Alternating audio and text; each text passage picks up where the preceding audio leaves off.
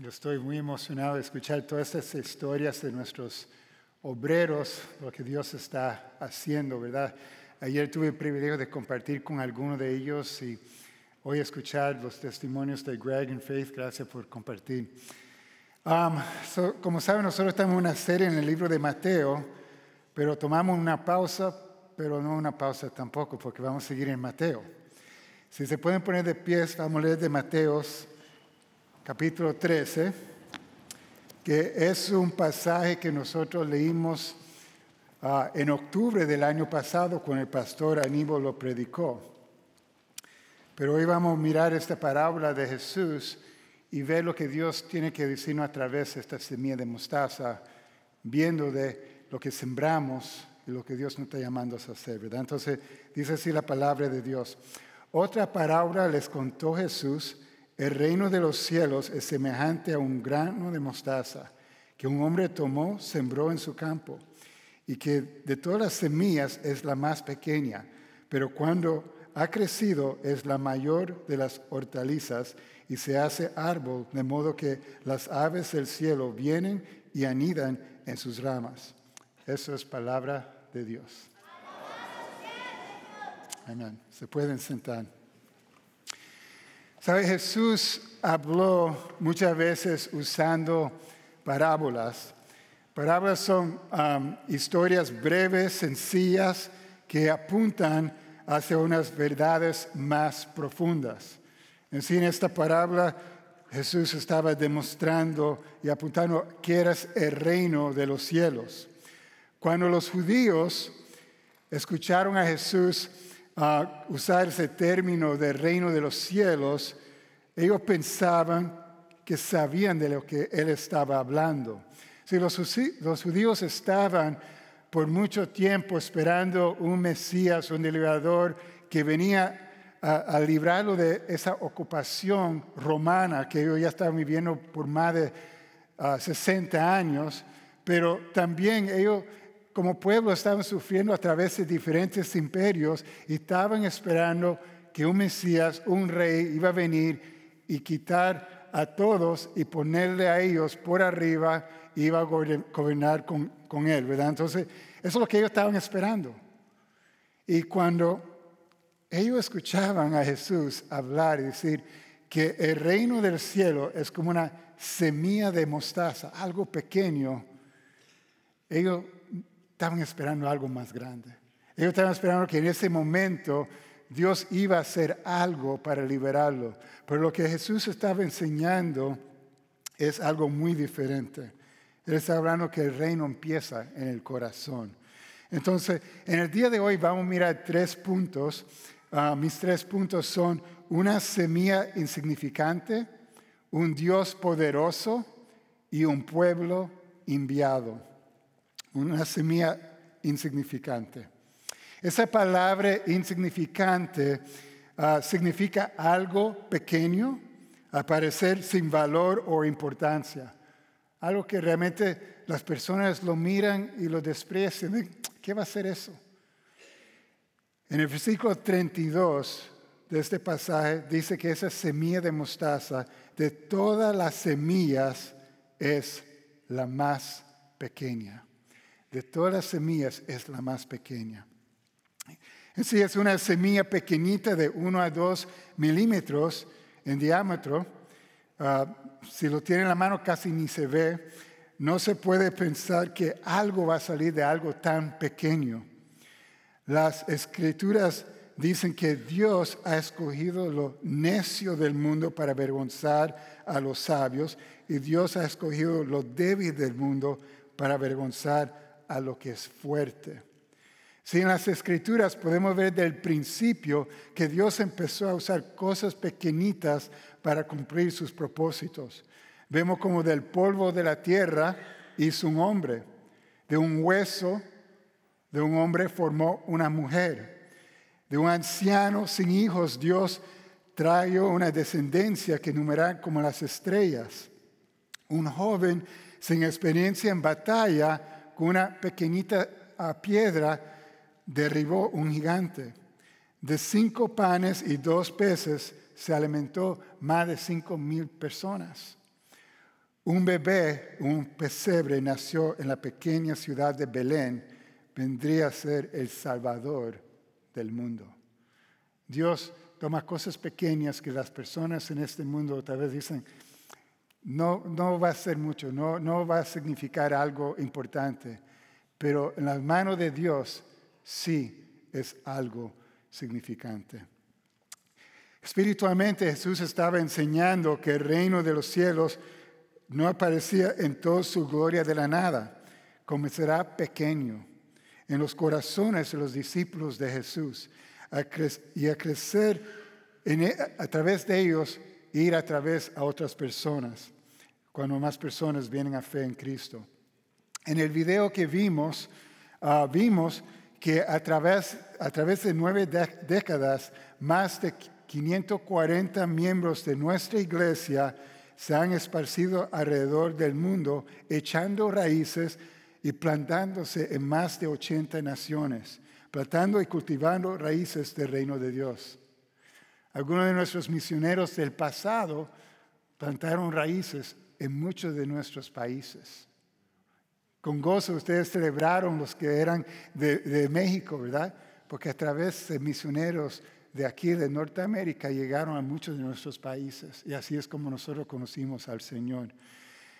Quiero um, también tomar de nota de dos historias que se mencionó en ese video. Una historia um, dice que hace 22 años, con el apoyo de nuestra iglesia, Vic y Leslie Troutwine se mudaron a la República Dominicana para ayudar a nutrir algunos ministerios recién plantados para niños vulnerables. Las comunidades en cuales sirven son de mucha necesidad, no solo de lo material, pero también de lo espiritual. La misión de vida para niños, que es el ministerio con cual ellos sirven, tiene su llamado en Isaías 1.17, que dice, para servir a estos niños aprendiendo constantemente mejores maneras de satisfacer sus necesidades, buscando sinceramente la justicia para ellos, capacitándolos para un futuro saludable y abogando por el cambio de la comunidad. Después vamos a mirar cómo esas semillas crecieron. En el 2015 nuestra iglesia elevó nuestro compromiso de invertir en líderes nativos del Medio Oriente y Asia, en lugares de escaso restringidos. Son lugares que tú y yo tal vez podemos ir como turistas, tal vez podemos ir y ah, servir como médicos o algunos hasta tan, tan cerrados que no podemos entrar. Pero nosotros como iglesia invertimos en estos ah, líderes nativos para que ellos puedan hacer esas semillas. Miramos más adelante lo que Dios está haciendo. Nuestro segundo punto es que un Dios poderoso, di conmigo, Dios es poderoso. El poder tiene la capacidad o la facultad de hacer determinada cosa. El poder de Dios se demuestra por su capacidad para cumplir su voluntad en cada situación, tanto real como potencial, a través de cualquier medio que elige para glorificarse a sí mismo. Miramos el versículo 32 que dice así, pero cuando ha crecido, hablando de esa semilla, pero cuando ha crecido es la mayor de las hortalizas. hortalizas. La palabra de Jesús señala que incluso una pequeña semilla sembrada tiene un enorme potencial. Dios ha puesto ese poder transformador en cada semilla que se siembre. Dios le da crecimiento. El reino de los cielos entrando en la existencia humana es así. Puede que no parezca impresionante, a primera vista puede confundirlo como nada de importancia, pero tiene un poder inerte. Hacer crecer esa semilla hasta convertirlo en algo significante. Yo no sé si una vez ustedes han plantado una semilla y ver cómo esa semilla ha crecido. Eso es lo que se está hablando el día de hoy. Que esa semilla en el paquete no puede hacer nada, pero ese paquete, esa semilla plantada en la tierra empieza a crecer, porque adentro de esa semilla hay un poder que lo ha puesto Dios. Y Dios en el espiritual, Él es lo que hace algo grande crecer de algo pequeño.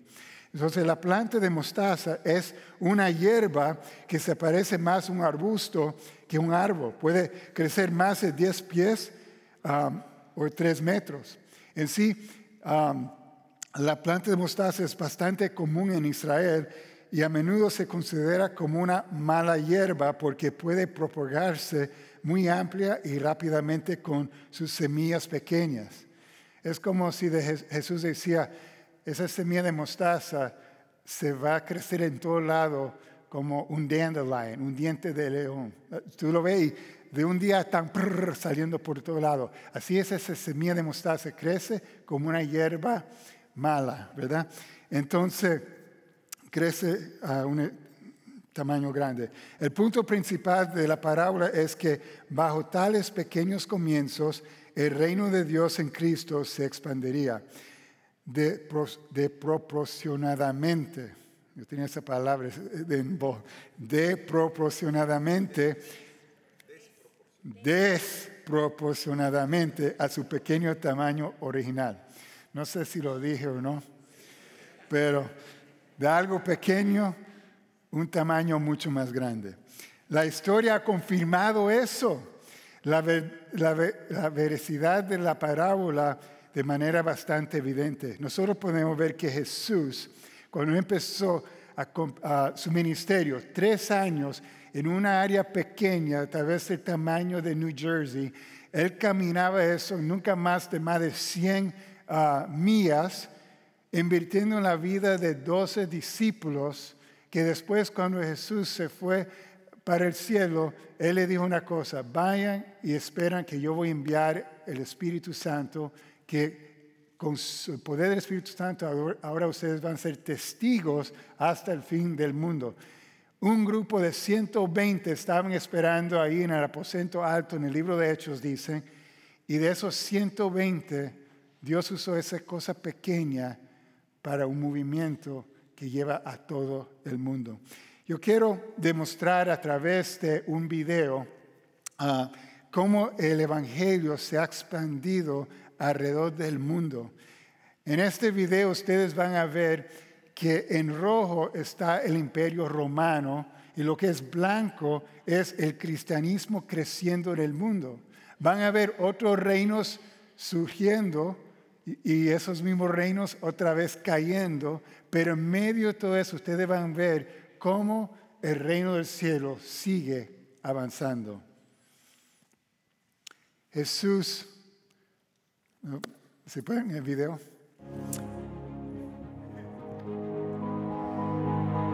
Jesús le dijo a sus discípulos, vayan por todo el mundo y prediquen el Evangelio a toda criatura.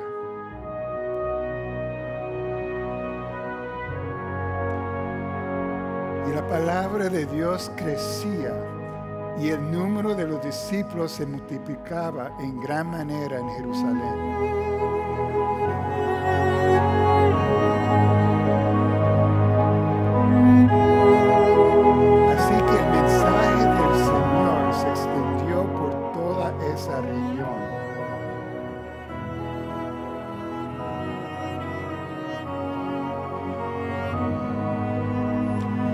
La palabra del Señor crecía y se multiplicaba.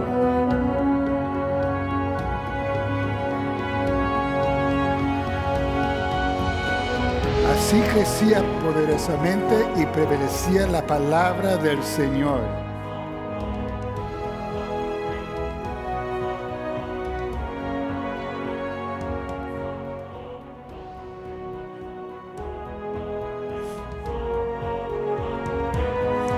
La tierra se llenará del conocimiento de la gloria del Señor como las aguas cubren el mar.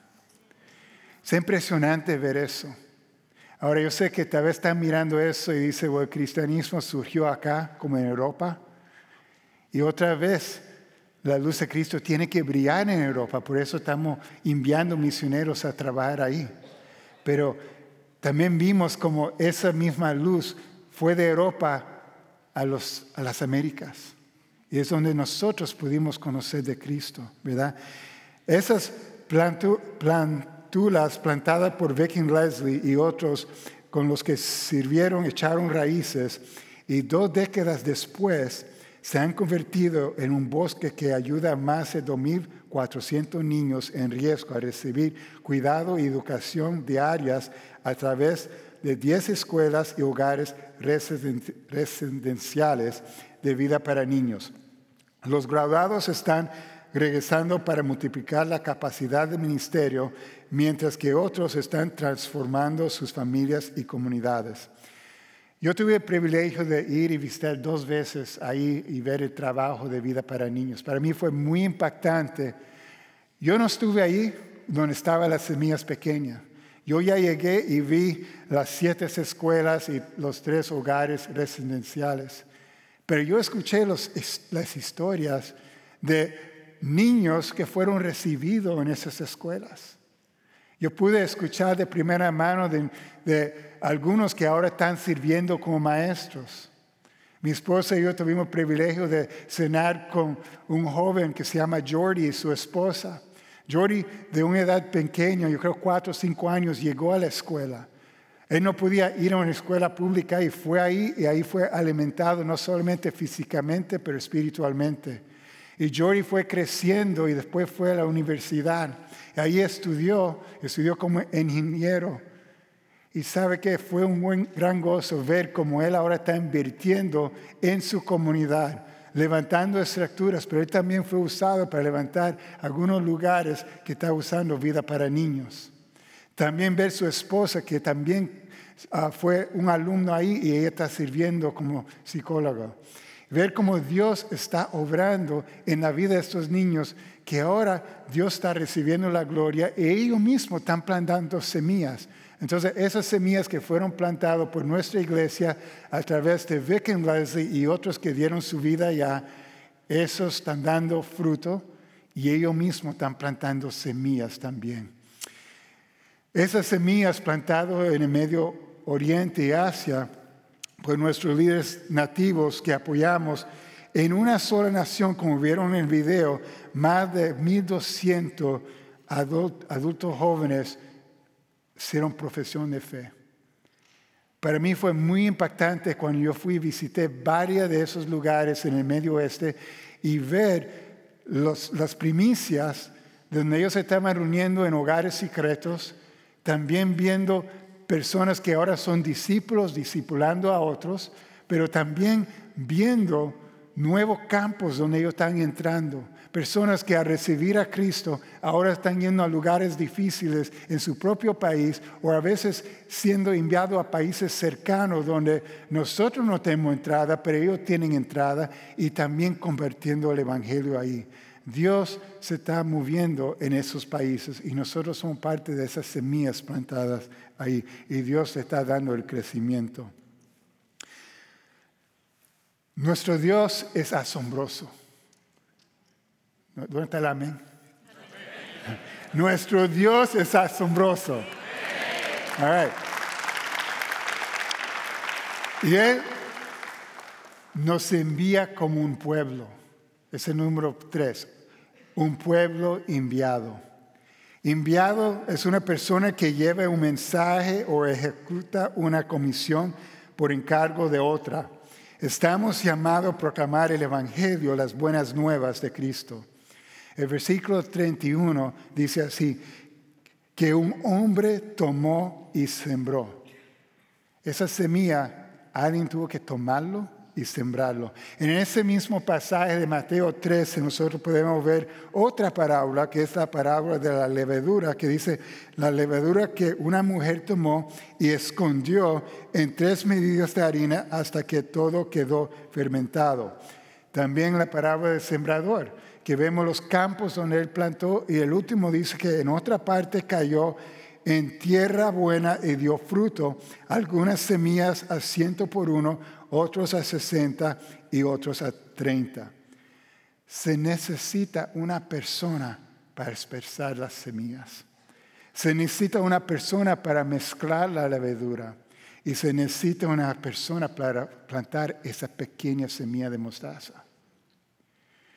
Si no lo hacemos, no va a ocurrir, porque Dios lo ha hecho así, que esa semilla, si no se pone en la tierra y no se planta, no va a dar fruto. Y Dios, trabajando a través de nosotros y con nosotros, nosotros a plantar nuestras vidas en lo que estamos haciendo, Dios da fruto a través de eso. Entonces es necesario que nosotros como humanos participamos en el plantando de las semillas. El poder divino es lo que da la vida, el crecimiento. Y es lo que multiplica algo insignificante a algo asombroso. En el video vimos la expansión del Evangelio, expandiendo a medida que los cristianos se movían a causa de la persecución. A través de la persecución, debido al trabajo y yendo a propósito a llevar el Evangelio donde no ha ido proclamado. Yo quiero que ustedes piensen en esto. Mira, aquí en los Estados Unidos actualmente hay más inmigrantes llegando aquí que en todo el mundo. Aquí está llegando personas de países que no conocen a Cristo. Ustedes como inmigrantes llegaron aquí también. En esas olas de personas llegando, tal vez ustedes no llegaron como cristianos, pero aquí conocieron a Cristo. Amén. ¿Cuántos conocieron a Cristo aquí en los Estados Unidos? Una gran, mayoría. ¿Cuántos de ustedes conocieron a Cristo en su país nativo? Eso era porque misioneros fueron un día para allá. Y ahora nosotros acá estamos aquí. Las naciones están entre nosotros. Y quiero que escuchen lo que dice la revista New Yorker. Dice, la revista New Yorker califica a los inmigrantes hispanos como una fuerza decisiva en la religión estadounidense, una especie de equipo de rescate. ¿No que pensaron eso? Que ustedes son como equipo de rescate aquí. Para el cristianismo estadounidense, dados sus niveles más altos de religiosidad, con una asistencia más frecuente a la iglesia, la oración y el estudio bíblico, lo que está diciendo el New Yorker y lo que ha visto es que el pueblo latino, que son creyentes que han llegado aquí, van a la iglesia, participan en la iglesia y están cambiando la iglesia aquí en los Estados Unidos. Amén. Ustedes son parte de eso. Seamos una iglesia para la iglesia. Entonces, también uh, Sam George, que es uh, un experto en hablar de la diaspora global, ahí en el centro Billy Graham, y dice, en el siglo I, la diáspora judía se convirtió en la trayectoria del crecimiento de la expansión del cristianismo. Entonces era los judíos saliendo y llevando la palabra a través de la persecución, a través del movimiento, Pablo encontró cristianos en Roma porque ellos se movieron de Jerusalén para Roma. Entonces dice así, el cristianismo, el cristianismo en su esencia, I'm sorry, okay. el cristianismo en su esencia misma es una fe de despora. Dios es un Dios que se mueve y sus seguidores le seguirán. Al igual que la diáspora judía modela la trayectoria del cristianismo en el siglo I, la diáspora actual está dando forma también a las fronteras de la fe y se ha convertido en una fuerza misionera mundial. Donde quiera que crece el cristianismo, empuja a la gente hacia nuevos lugares. Así, cada vez que leamos las palabras de Jesús, ven y sígueme, veamos como una llamada continua. Dios se está moviendo, va a todas partes, así que llevamos el Evangelio con nosotros y vayamos. Lo que estoy diciendo es esto. Dios le trae a ustedes acá como inmigrantes. Tal vez Dios está hablando a algunos de ustedes aquí donde yo voy a estar, pero pensaron era para tener una mejor vida. No, ustedes están aquí para compartir el Evangelio con sus vecinos, sus compañeros de trabajo, personas que tal vez son de una cultura diferente que ustedes. Como dijo un amigo mío cuando estuvimos hablando y conversando con unos de Nepal, el inglés de ellos es tan malo como el mío. Échale ganas con el inglés que tiene para compartir del Cristo que ustedes conocen. Planta semillas ahí. Pero tal vez Dios está llamando a algunos de nosotros de aquí para ir y hacer movimientos a otros lugares. Están dispuestos a hacer esas semillas. Quiero compartir con ustedes un testimonio de un obrero latino. Mi deseo es ver que esta plataforma tenga personas enviadas de la iglesia del pueblo. Ahorita mismo tenemos una familia que está sirviendo en Barcelona, que fue enviado por nosotros. Nosotros enviamos una jovencita que sirvió un año en Roma. Pero yo quiero ver más y más yendo y dando sus vidas. Escucha este testimonio de Carolina, que es, ah, que es del país El Salvador. De una edad temprana, de los 18, ella decidió entregar su vida por completo al servicio del Señor.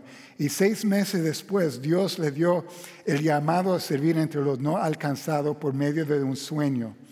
Luego de esto pasó 18 años preparándose, sirviendo a la iglesia, haciendo labor de movilización misionera en El Salvador, trabajando de forma profesional para proveer y sostener a su familia. Escuche eso, 18 años preparándose, movilizando, siendo usado en su propio país. A sus 37 años llegó a la India. Fue parte de un equipo sirviendo por ocho años en Puña y otros lugares cercanos.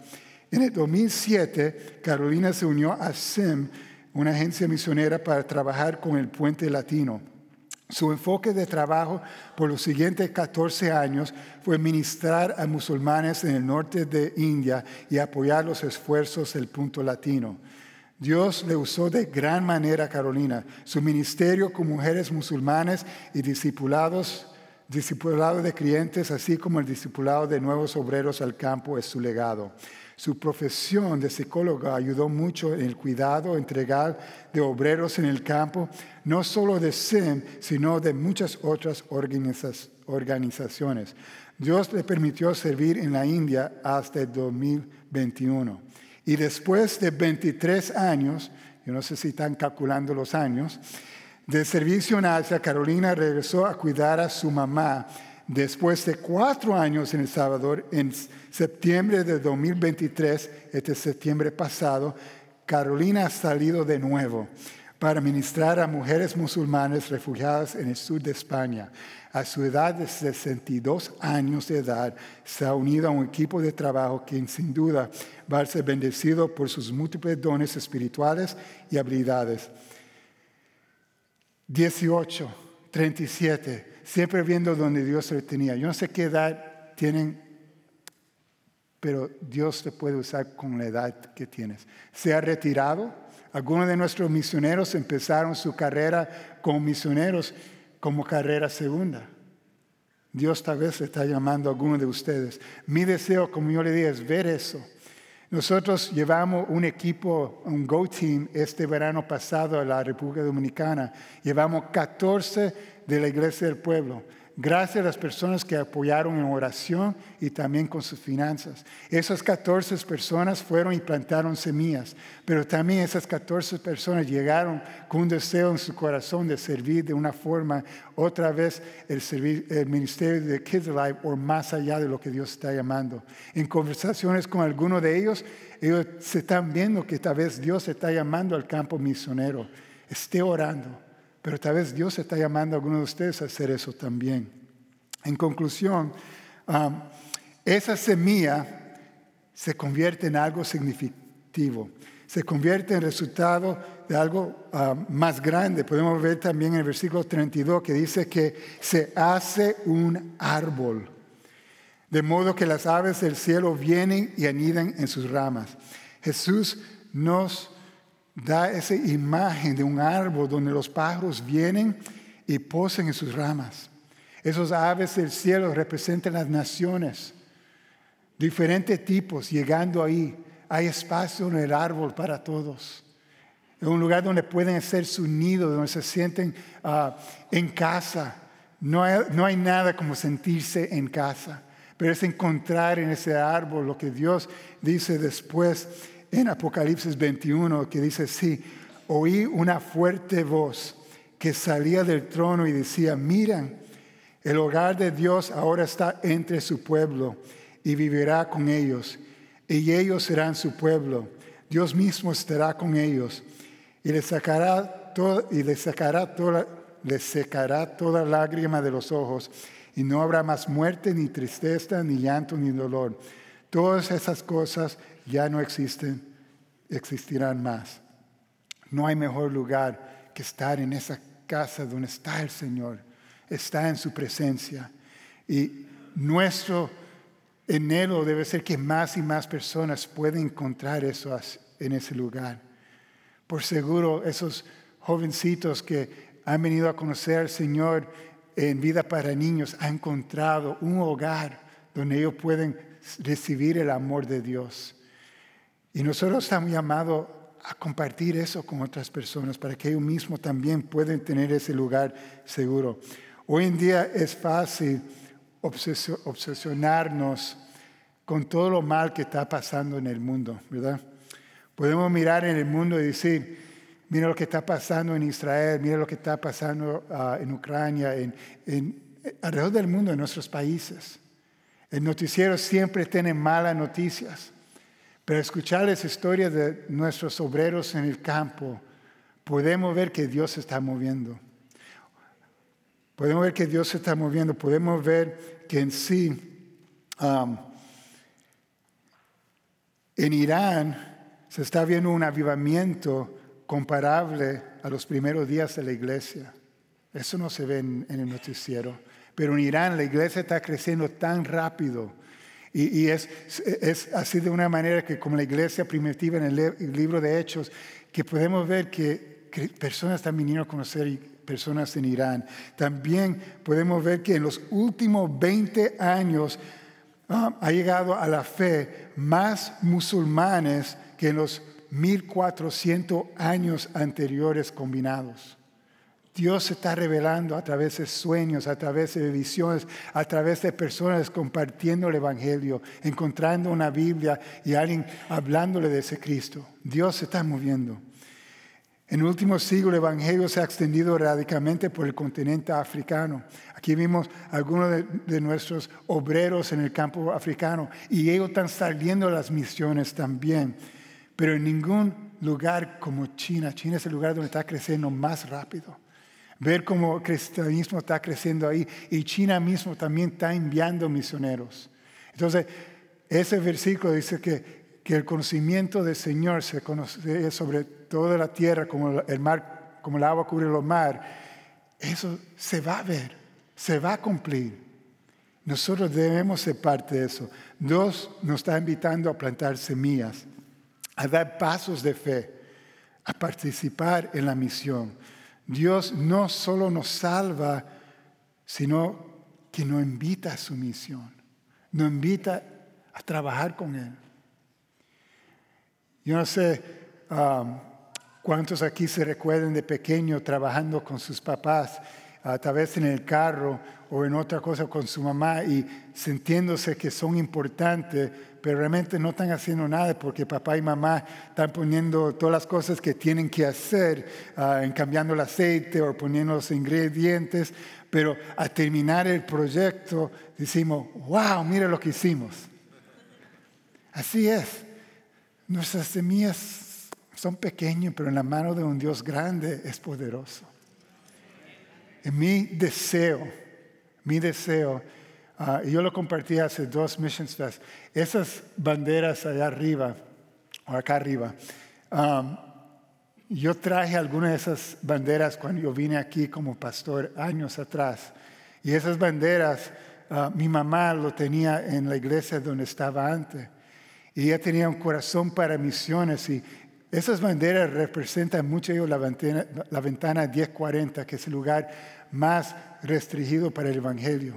No para Dios, pero para que para las personas proclaman el Evangelio. Pero ella oraba para que Dios mandara gentes. Y yo vine aquí con mi cajita y, y lo pusimos acá visible, porque mi deseo es que esa oración que del pueblo latino salga obreros para el campo se cumple. Ella ya está con el Señor. Amén. Ella ya está con el Señor. Pero la cosa es esto. Nosotros no podemos estar con el Señor mañana, pero al fin de los días todos vamos a estar alrededor del trono de Dios mirando cada lengua y tribu y nación y vamos a decir, yo tuve parte en la misión de Dios. Amén. Oremos. Grande y maravillosos son tus obras, oh Señor Dios. Todopoderoso y justos y verdaderos son tus caminos, oh Rey de las naciones. Oh Señor, ¿quién no, temerá, ¿quién no temerá y glorificará tu nombre? Pues solo tú eres santo, porque todas las naciones vendrán y adorarán en tu presencia, pues tus justos juicios han sido revelados. Padre, como este pueblo que te, alabará, que te va a alabar en el futuro, en la eternidad, nosotros cantamos con ellos hoy. Señor, grande y maravillosos son tus obras. Oh Señor Dios Todopoderoso. Señor, te damos gracias porque tú tomas una semilla pequeña que nosotros tenemos parte de plantar y tú haces un árbol de eso que florece, un lugar donde las personas pueden añadir, encontrar un hogar. Te damos muchas gracias, Señor, por el privilegio de poder ser parte de eso contigo. Tú nos llamas a eso. Y mi deseo, Señor, es que tú levantas más y más personas de nuestros medios aquí y también esos, los que nos están escuchando en línea. En el nombre de Jesús. Amén.